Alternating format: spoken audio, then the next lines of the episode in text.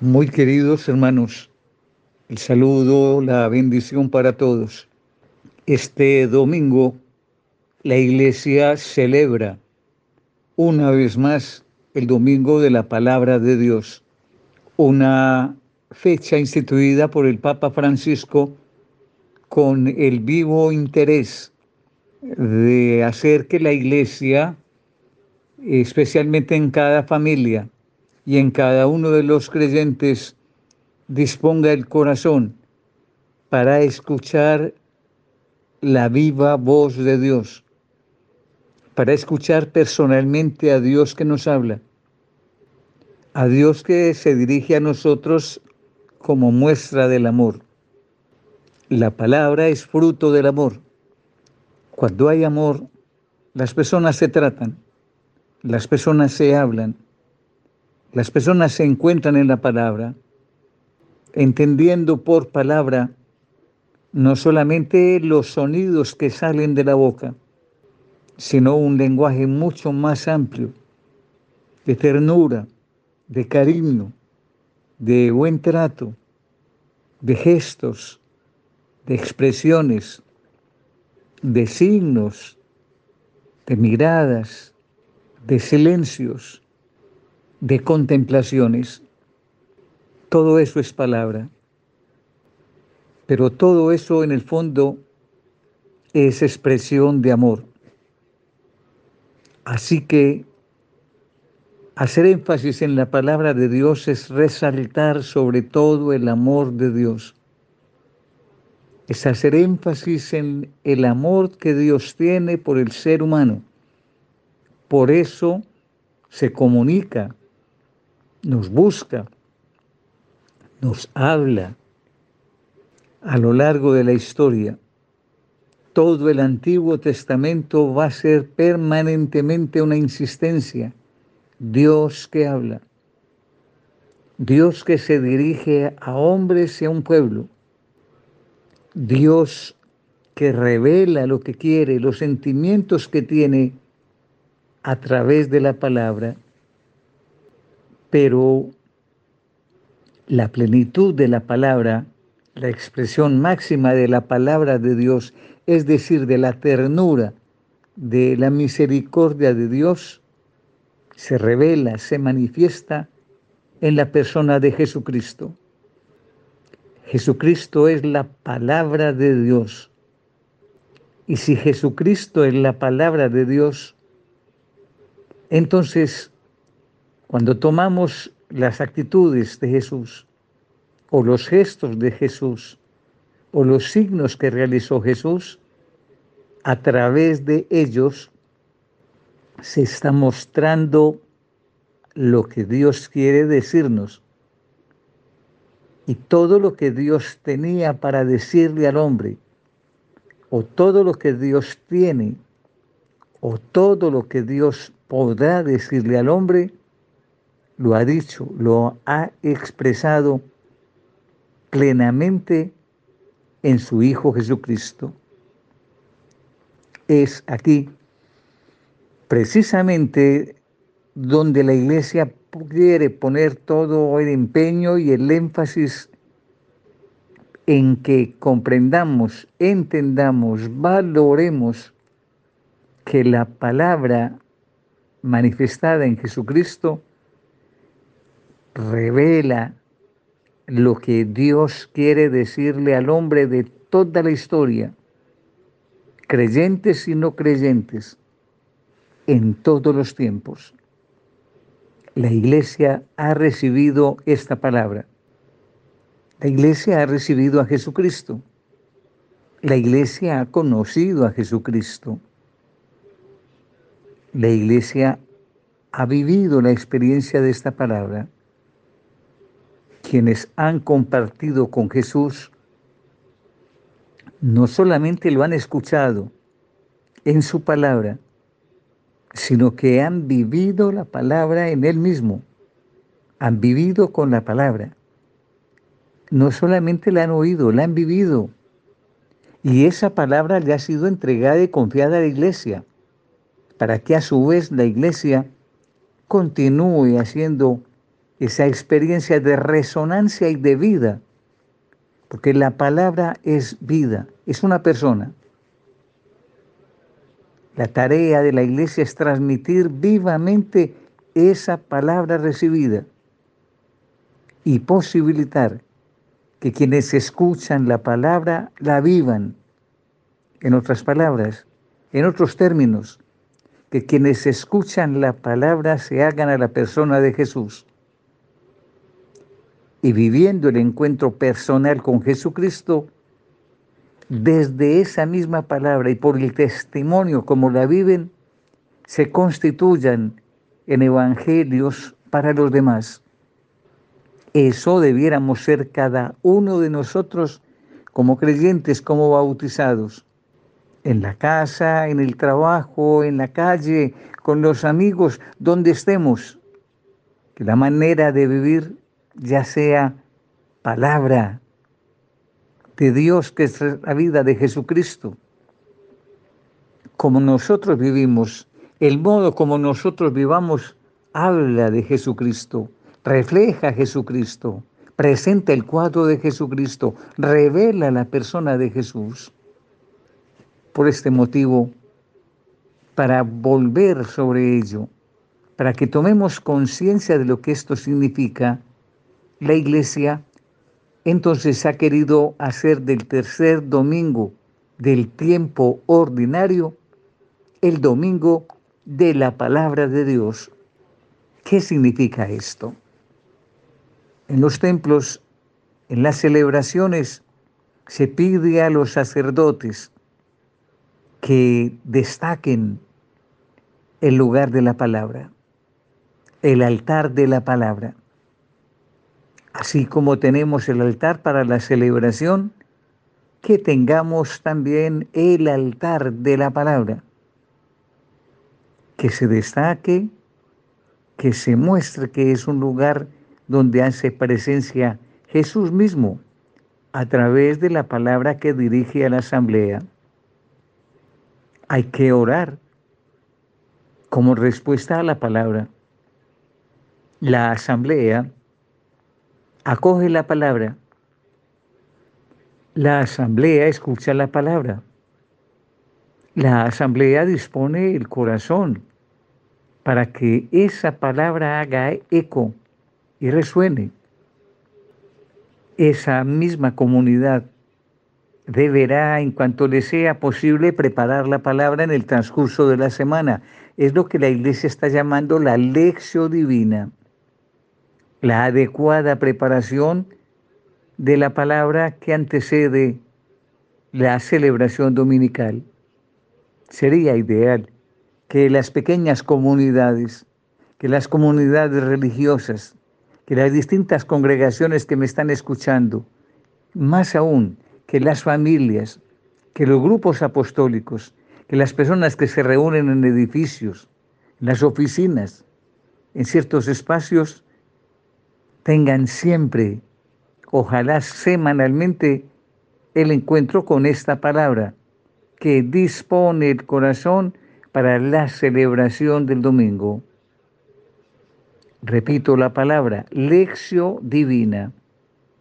Es una práctica muy antigua. Es una práctica que ha tenido comienzo desde los monjes, cuidada en los monasterios, las congregaciones religiosas desde los primeros siglos. Y gracias a esa lección divina, gracias a esa lectura, se guardó la palabra de Dios. Y si es cierto que ha habido momentos donde hubo destrucciones, terremotos, muchas cosas. Sin embargo, gracias a esos conventos que practicaban la palabra del Señor, la leían, la meditaban, la guardaban en rollos, esa palabra se ha podido conservar y llegar todavía hoy a nosotros. La iglesia nos sigue invitando a esta práctica, hacer la lección, significa leer la palabra, leerla orándola, intentando descubrir qué es lo que dice la palabra, qué me dice la palabra, a qué me compromete esa palabra. ¿Qué dice la palabra? ¿Qué me dice esa palabra? ¿Y a qué me compromete esa palabra? Fruto de la oración, dejar que la palabra haga eco en mí. Fruto de la oración, del silencio, de contemplar la palabra, de acoger la palabra. Un modelo de esa escucha de la palabra es la Santísima Virgen María, San José y en general los santos. Es una vivencia. Por lo tanto, podemos entender por qué la familia de Nazaret, tanto en María como José, son dóciles a la palabra, escuchan la palabra y hacen obedecen a la palabra, ¿no será esa una metodología acaso de una familia? A ver si nos hiciéramos el propósito entonces de hacer también nosotros la lección familiarmente y posibilitar que otras familias también lo hagan. Pero además, no solamente que se haga una eh, manera especial para la palabra de Dios en las parroquias. Aquí viene también la parte de nosotros. A ver, queridos hermanos, si a lo largo de esta semana nos animamos a hacer altar de la palabra también en nuestra casa o en la oficina, y aunque no nos entiendan o no lo entiendan, hacer un altar especial para la palabra. Repito, altar especial para la palabra. En el pequeño oratorio que tienes en tu casa, destaca la palabra esta semana. Alguna florecita, alguna vela, alguna luz, mm, eh, algún revestimiento especial a la mesa donde la tienes, que se destaque la palabra, que celebres ese acontecimiento con gratitud que de verdad quien entre a tu casa se impresione, porque la palabra siempre hablará y los signos ya son palabra.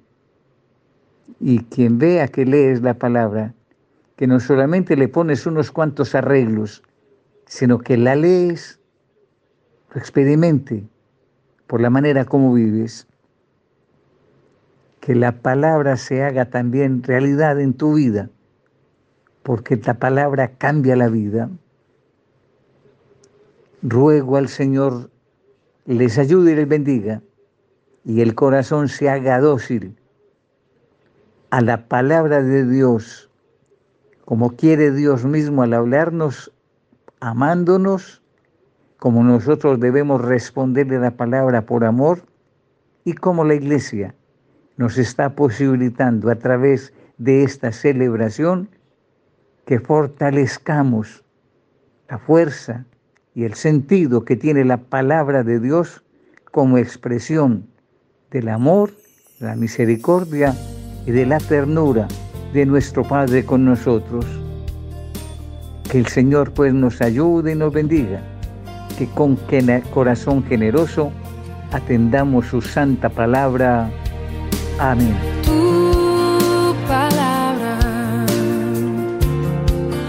como aceite sobre mis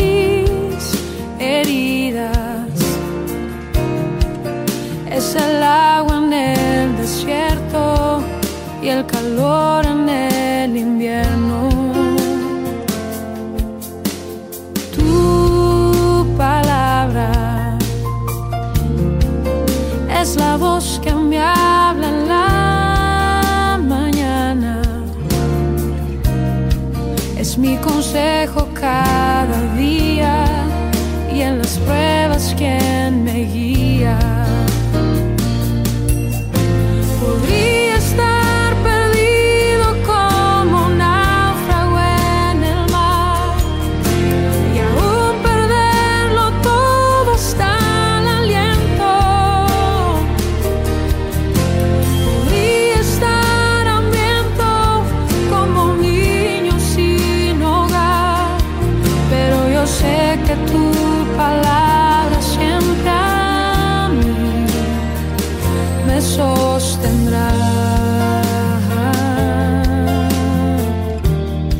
De Radio María, les habla Diana Astrid Martínez Vivas y Francia Yanira Castaño en este programa de Hablemos con Monseñor. Le damos gracias como siempre a Dios, que es ese Padre amoroso, ese Padre de bondad, Padre misericordioso que nos ama tanto. Darle gracias por el don maravilloso de la vida. Le damos gracias que nos permite reunirnos aquí en familia, una familia de creyentes, una familia de cristianos, una familia que lo ama, una familia que siempre está pendiente de crecer en la unidad, en esa unidad de los cristianos que necesitamos tener todos para poder ser cada día mejores seres humanos, para que, seamos esas personas a ejemplo de Jesús y a ejemplo de María, que podamos llevar a las demás personas hacia Él, hacia el Padre, que podamos llevar a las demás personas hacia una fe más sólida, esa es nuestra labor, es lo que nosotros tratamos de realizar en el día a día cuando escuchamos Radio María, cuando nos llenamos de esa espiritualidad, cuando tratamos de formarnos, cuando tratamos de conocer todo lo que el Señor a nosotros nos va mostrando a través de estos medios de comunicación como la Radio María que nos permite a nosotros unirnos, así como estamos en este momento en este programa, también gracias a Monseñor Julio, de Hablemos con Monseñor. Saludo muy especialmente a todos y cada uno de ustedes, nuestros oyentes fieles de Radio María, a las personas que se encuentran en las clínicas, que se encuentran en los hospitales, que se encuentran privados de la libertad, a aquellas personas que en este momento empiezan su jornada laboral y aquellas que incluso están terminando ya esa jornada y van al descanso a su casita. A todas, a todas y cada una de ustedes están allí pendientes, a esas hormiguitas que trabajan arduamente por Radio María. Para todos ustedes un Dios les pague, unas bendiciones inmensas, que el Señor provea siempre lo que necesiten para que nunca les falte absolutamente nada. Monseñor Julio nos ha hablado a nosotros en esta primera parte del programa acerca de este tercer domingo que el Papa Francisco instituyó como el día el tercer domingo del tiempo ordinario, Día de la Palabra, que podamos resaltar lo valioso y lo que de verdad importa para nosotros los cristianos como es la palabra, como es la Biblia que nosotros podamos entender y que le podamos dar esa prioridad que necesita dentro de nuestra vida, dentro de nuestra existencia. La palabra es fundamental para nosotros para incluso para que podamos crecer espiritualmente, porque es allí donde conocemos a Jesús. Y si queremos ser personas espirituales, tenemos que ser como Jesús. Y para conocer a Jesús lo encontramos en las Escrituras. Él lo es todo allí. Ahí quedó Él. El verbo de Dios se hizo carne y habitó entre nosotros. Allí quedó Él. Él bajó para quedarse y ahí nos dio como esas bases, nos dejó absolutamente todo lo que necesitamos para poder ser grandes personas, grandes seres humanos y con un compromiso todavía mayor ser grandes discípulos del Señor. En nuestra catequesis del día de hoy queremos tocar unos temas que son muy importantes y que están para esta semana, como es la conversión de San Pablo y la unidad de los cristianos, esa oración de la unidad de los cristianos. Y también quisiera tocar un poco acerca del tema del año de la oración. Este año que el Papa el domingo inmediatamente anterior lo proclamó como el año de la oración, como preparación para el jubileo que tendremos en el año 2025. Hay varios temitas que, qué rico que podamos tocarlos y que podamos ampliarlos un poco y que de todas maneras tenemos un año para hablar acerca del año de la oración, ¿no? Prepararnos para ese gran jubileo del 2025. Entonces vamos a ir poco a poco ampliando y los documentos que vayan saliendo también nosotros vamos a irlos comunicando, irlos hablando, eh, entregándoselos a cada uno de ustedes para que se vayan dando cuenta del quehacer de nuestra iglesia. En ese momento voy a saludar a mi compañera Francia Yanira Castaño, que se encuentra ya en el otro continente y que siempre está dispuesta a estar aquí ante estos micrófonos de Radio María. Hola Diana y a todos nuestros oyentes, un cordial saludo desde acá, desde el otro lado del Atlántico, pero siempre con mi pensamiento y mi corazón allá en, mi tierra, en mi familia, en mis amigos. Bueno, siempre reunirnos aquí alrededor de este espacio, de Hablemos como un Señor y de esta emisora Radio María, pues mm, nos hace sentir un poco más cerca, ¿no? En mi caso, por lo menos, siempre cuando estoy preparando lo, que vamos a hablar con Diana aquí en el, en el programa, cuando estamos haciendo el programa en sí, eh, me siento como más unida y como si estuviera ya en medio de, mi familia cristiana, católica, de mi familia de sangre. Y es lo bonito pues de nuestra, de nuestra iglesia, ¿no? Que al ser universal y al profesar siempre una, misma fe, donde quiera que vayamos y seguimos siendo iglesia, pues nos seguimos sintiendo nosotros mismos, nos seguimos sintiendo que estamos en lo nuestro, que donde quiera que yo vaya, eh, estoy con el Señor, estoy con otros hermanos católicos y no nos hace sentirnos extranjeros, de sentirnos migrantes, nos, nos haga como opacar un poquito el ánimo, ¿no? Sino que nos, nos seguimos sintiendo en familia, nos seguimos sintiendo como en comunión, ¿no? Que es lo que la iglesia siempre nos llama. Entonces, qué bueno, qué, qué rico siempre eh, participar con todos ustedes en este espacio, darle gracias a, Radio María, a Monseñor Julio Hernando, a ti Diana, que, que permiten pues esta, esta comunión con los oyentes y, y seguir haciendo iglesia donde quiera que vayamos. En este caso, con muchísima más razón, eh, ya que vamos a hablar un poco eh, sobre, sobre San Pablo, sobre su conversión, sobre la jornada de, oración por la unidad de los cristianos. Y es un poco lo que decía yo ahora, ¿no? Eh, que donde quiera que vamos, eh, sentirnos católicos, el sentirnos cristianos y encontrarnos con otros hermanos en la fe para celebrar precisamente eso, ¿no? Nuestra fe, que no nos sintamos tan extraños, ¿no? Tan extranjeros o tan mm, sino dentro de, una misma familia. Y mm, bueno, qué rico que aprovechemos esta oportunidad, Diana, y queridos oyentes, para eso, ¿no? Para hablar cómo la experiencia de, San Pablo, cómo su testimonio de vida, de, ser Saulo un perseguidor de los cristianos a ser San Pablo eh, y lo que representa para nosotros hoy en día su proceso de conversión, su evangelización, su vida de, evangelización, de ser ese apóstol de los gentiles.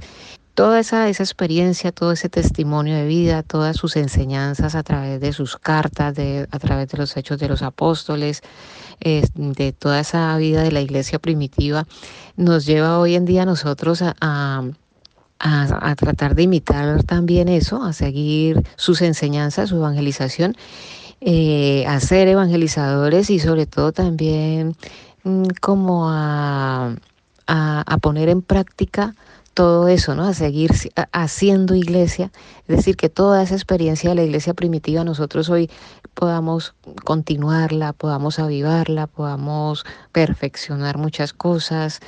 Eh, tenemos mucho en común, tenemos una fe en común y tenemos que luchar y orar y, y rescatar eso que tenemos en común porque por ahí vendrá la unidad, ¿no? La unidad, vendrá la unión, la comunión, que es en última lo que el Señor quiere de todos nosotros.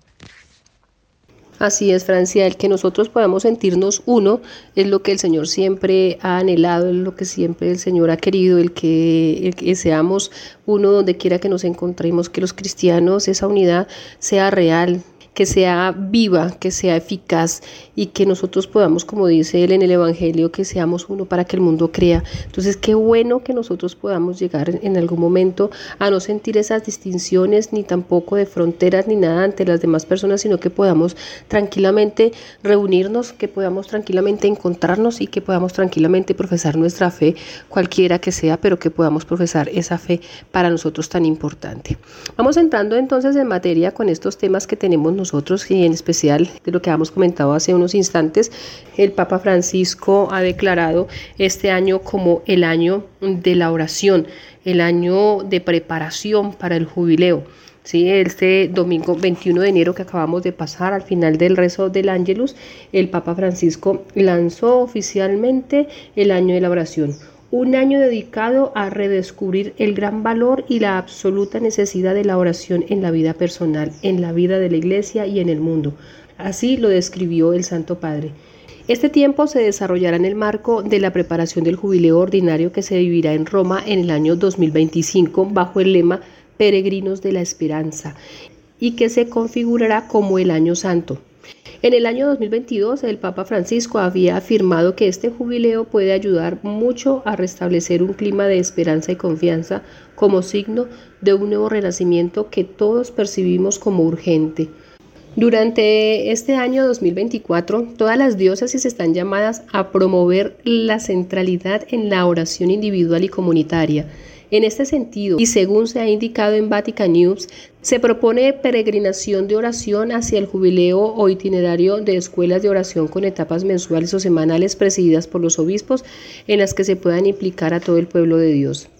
Para vivir mejor este tiempo de gracia, como lo ha descrito el Papa Francisco, el Dicasterio para la Evangelización pondrá a disposición de todos los fieles los apuntes sobre la oración, una colección de ocho libros que permitirán volver a poner en el centro de la relación profunda con el Señor a través de las múltiples formas de oración contempladas en la rica tradición de nuestra Iglesia Católica. Yo creo que cada uno en su biblioteca, en su mesita de noche, en su altarcito de oración, tiene libros que le van a ayudar a ese crecimiento espiritual. Igual siempre hay libros que nos van a ayudar a adentrarnos en la oración.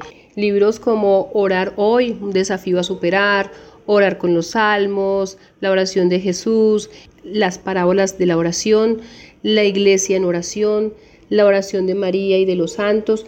Hay cualquier cantidad de libros que ustedes pueden llegar a encontrar. Es más, en el Catecismo de la Iglesia Católica, que yo me imagino que cada uno de ustedes tiene también en su casita, en la parte final de ese catecismo está la oración que Jesús nos enseñó, está el Padre Nuestro, está muy bien explicado y nos puede ayudar también a adentrarnos en ese mundo tan importante de la oración, entrar como en esa tónica que tenemos todos de la oración, eh, que nos está llamando a nosotros el Papa Francisco en este año de la oración para que no lo vayamos dejando. Es que yo creo que de todas maneras eh, vamos postergando esos momentos de gracia, esos momentos de encuentro con el Señor a través de la oración y no nos levantamos de pronto temprano o se nos hace muy tarde o dejamos el tiempo que nos queda y resulta que a Dios debemos sacarle el tiempo que no tenemos para poder que sea cada vez más fructífero y se nos haga cada vez más necesario el encuentro con Él. Vamos a escuchar este tema musical acerca de ese gran apóstol que para mí es uno de los grandes apóstoles eh, sin quitarle nada a los demás, pero me parece que San Pablo es un apóstol que es muy dado a nosotros los laicos, los que no conocimos a Jesús, pero que cuando nos contaron quién era decidimos seguirlo sin más ni más.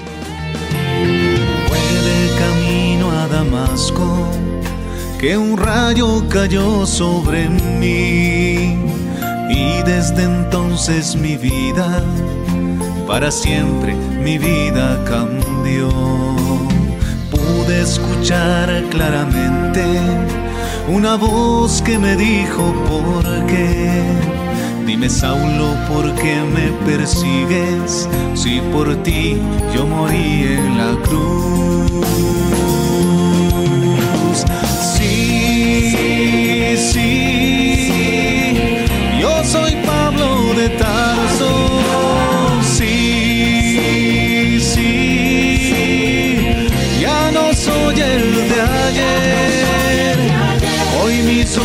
Han visto al mismo Jesús y aunque ahora me cueste morir, voy a ser un testigo de Cristo.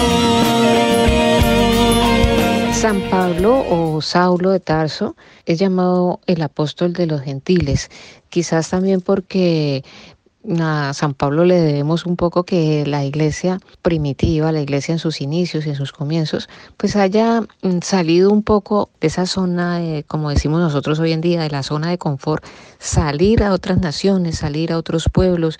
Le debemos un poco a San Pablo también ese haber entendido que Jesús era un, Jesús para todos, que Dios era un Dios para todos y que la palabra de Dios y que esta evangelización había que llevarla más allá de las fronteras, ¿no? Ir a todos los pueblos, ir a todas las naciones a evangelizar y hacer conocer la vida de nuestro Señor Jesucristo y el querer de Dios para, para cada uno de nosotros. Entonces, bueno, es llamado así, el apóstol de los gentiles, es decir, el apóstol de las naciones. Eh, es eh, fundador igual de comunidades cristianas, un evangelizador que muchos centros urbanos como el Imperio Romano, como Antioquía, como Corinto, como Efesos, Roma, eh, y también a él le debemos muchos escritos que encontramos en las Sagradas Escrituras, ¿no? Es el redactor de, de algunos de los primeros escritos canónicos, se puede decir, de los cristianos, incluyendo eh, el más antiguo, que conocido como la primera epístola a los tesalonicenses. Entonces, de San Pablo encontramos las cartas o epístolas a los romanos, a los efesos, a los tesalonicenses, eh, a los corintos. Bueno, en sí, siempre en la Sagrada Escritura eh, vamos a encontrar esas cartas que San Pablo dirigió a varios pueblos o personas y a través de esas cartas pues se va dejando ver su historia de vida, también a través de los hechos de los apóstoles.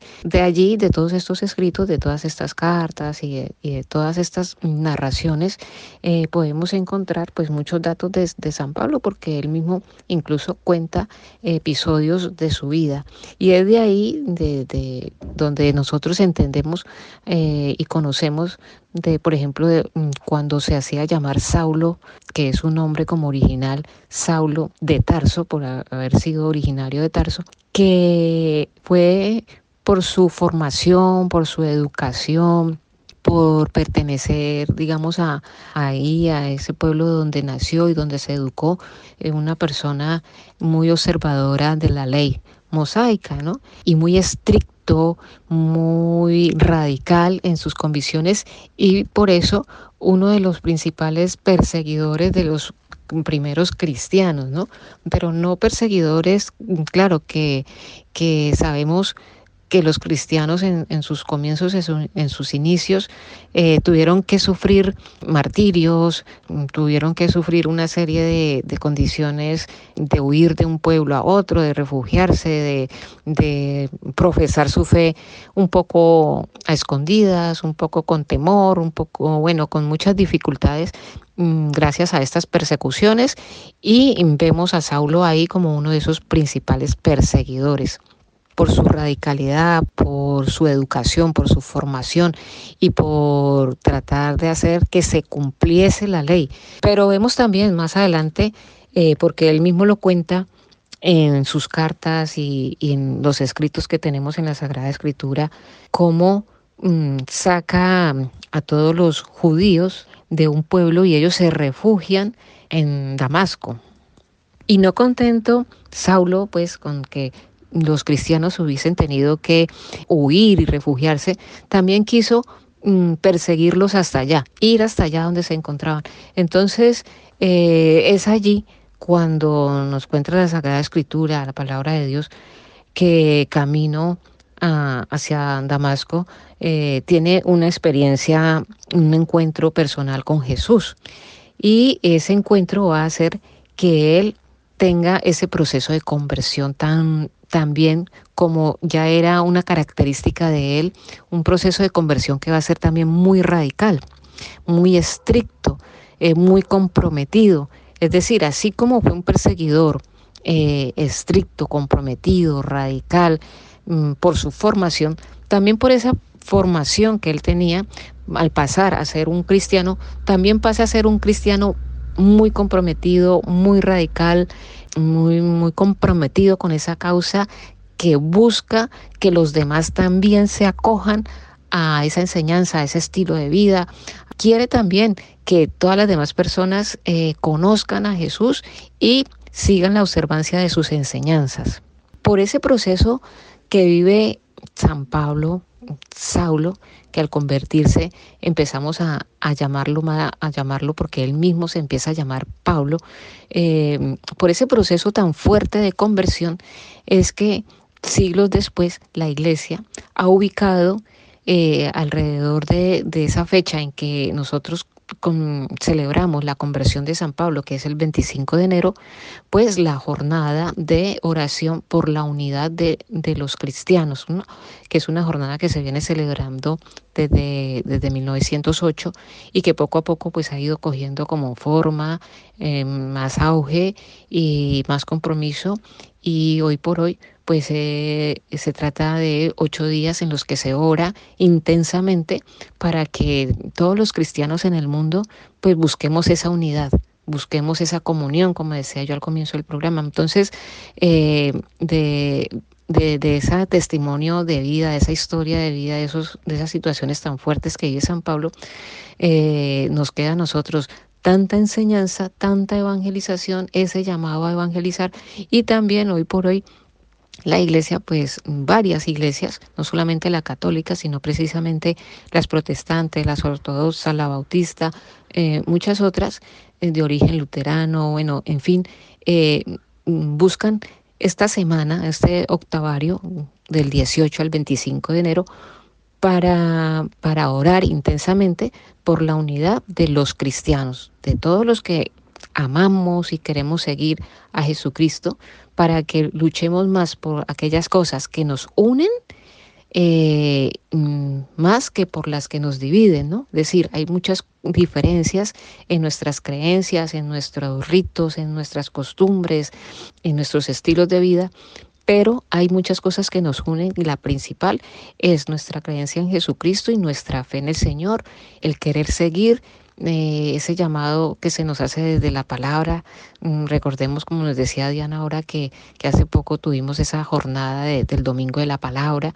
Entonces, que esa, esa lectura y ese seguimiento a la palabra, pues también nos lleva a nosotros a buscar esas cosas que nos unen. Y es precisamente lo que muchas iglesias, incluyendo la nuestra, la católica, pues buscan durante esta, esta semana que casi siempre se ubica del 18 al 25 eh, nosotros los católicos, por supuesto, mm, seguimos allí las recomendaciones, las observaciones que nos hace el Papa Francisco para que cada iglesia en particular pues sepa cómo llevar a cabo esa semana, esos días, mm, cómo orientar las reflexiones, los mensajes, eh, qué actividades realizar, pero en sí eh, es, una, es una semana que se vive en oración intensamente en muchos lugares del mundo y por diferentes iglesias.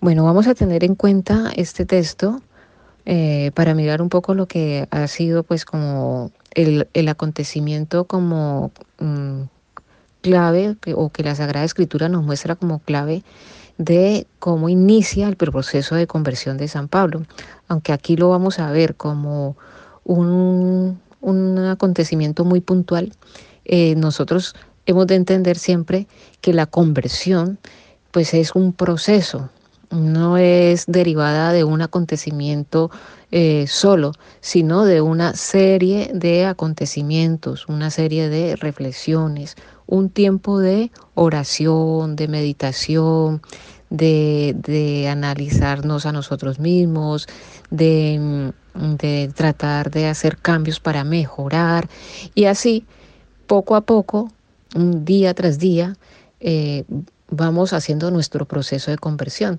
sino que aquí la Sagrada Escritura nos muestra esta situación muy puntual, ¿no?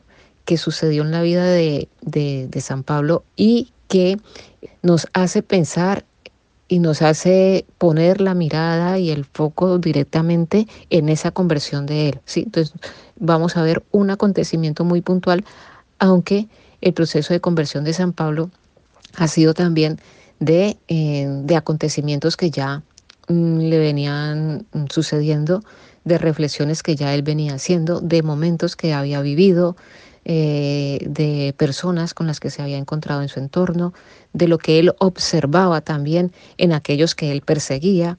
Eh, entonces, una serie de cosas que también a nosotros nos pasan hoy en día, ¿no?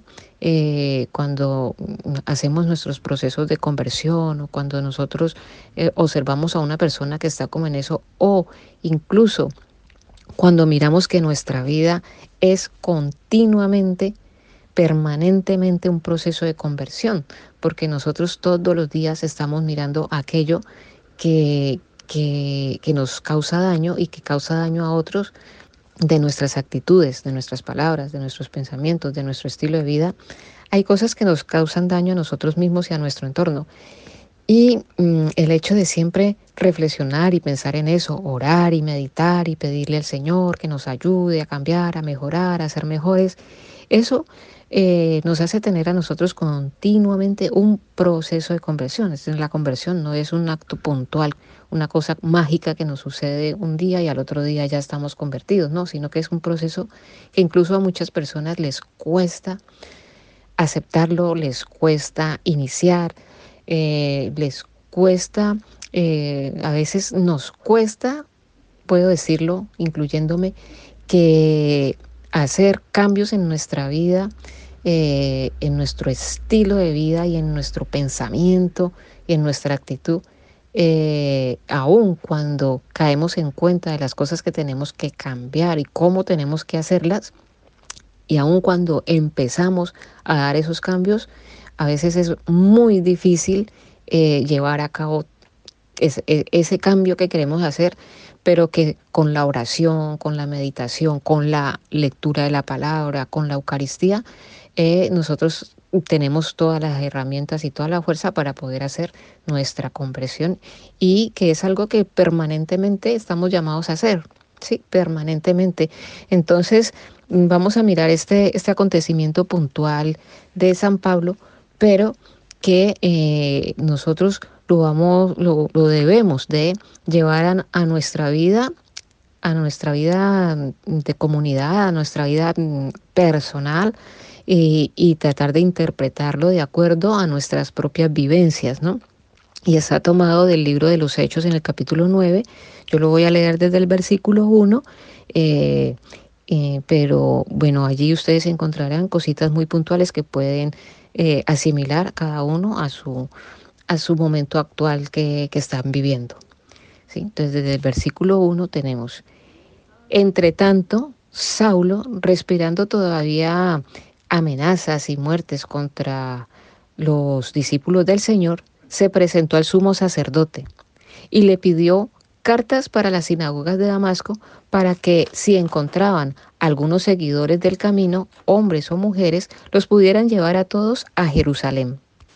Sucedió que yendo de camino, cuando estaba cerca de Damasco, de repente lo rodeó una luz venida del cielo, cayó en tierra y oyó una voz que le decía, Saulo, Saulo, ¿por qué me persigues?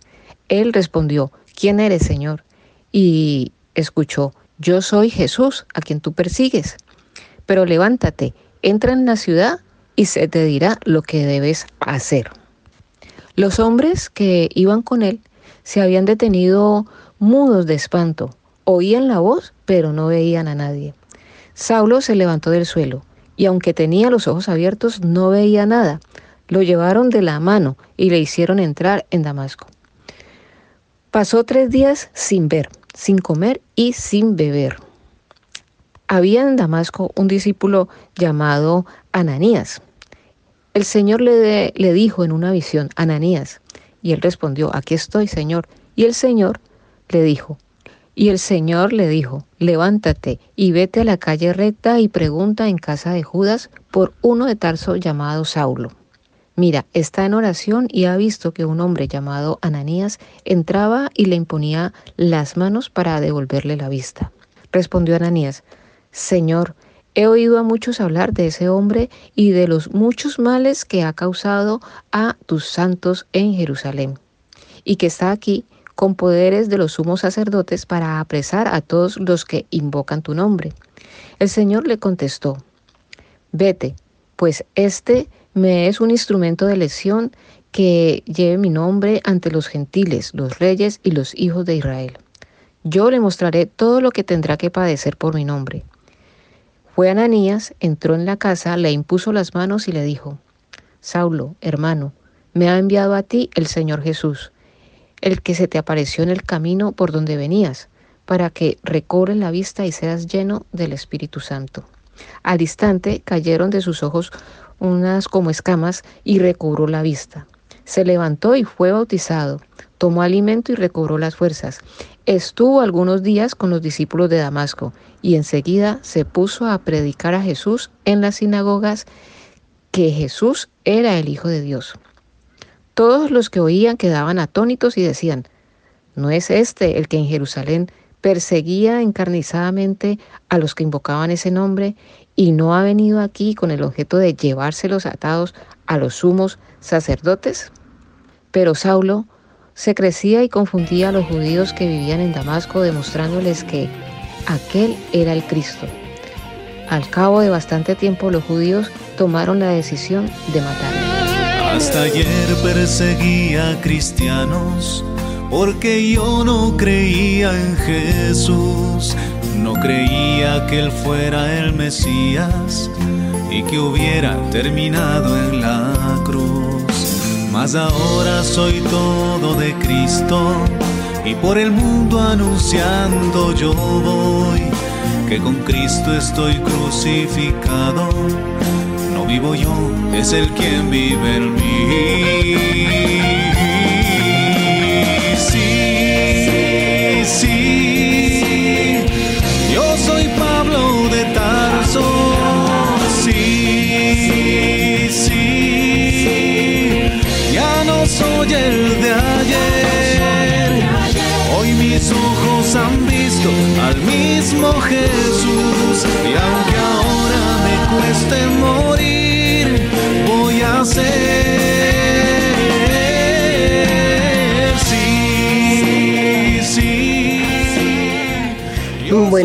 Nos ha hecho una biografía muy completa acerca de San Pablo.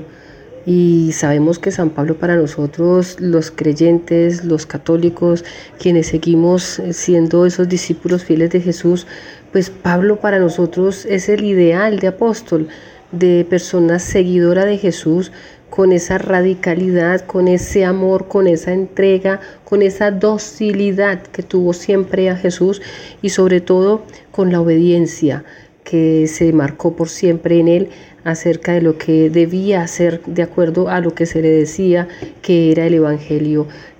De Pablo tenemos muchísimas cartas, de ellas 14 que nosotros podemos decir que reconocemos, la carta a los Corintios, los Romanos, diferentes cartas, e incluso le escribió a muchos de sus discípulos como a Filemón, a Tito, a Timoteo, que se dedicó a escribirles directamente a cada uno de ellos. Las pequeñas comunidades, las comunidades que él dejó en los diferentes puertos como Corinto, se basaban prácticamente eh, en esa unidad y en ese amor que él dedicó porque se quedó allí para formar esas comunidades y luego se iba a otro lugar. Eh, si estaba en Corinto, luego se iba a Galatas, allá armaba, eran unos puertos, pero en esos puertos él se dedicó a armar comunidades. Esas comunidades son las que nosotros hoy en día tenemos en nuestras diferentes parroquias, comunidades que un sacerdote ha conformado, luego él se va a otra parroquia, pero queda la comunidad al servicio y al apostolado de la parroquia. Comunidades de las que Monseñor siempre nos habla de que debemos estar unidos para que esa pequeña comunidad de hermanos que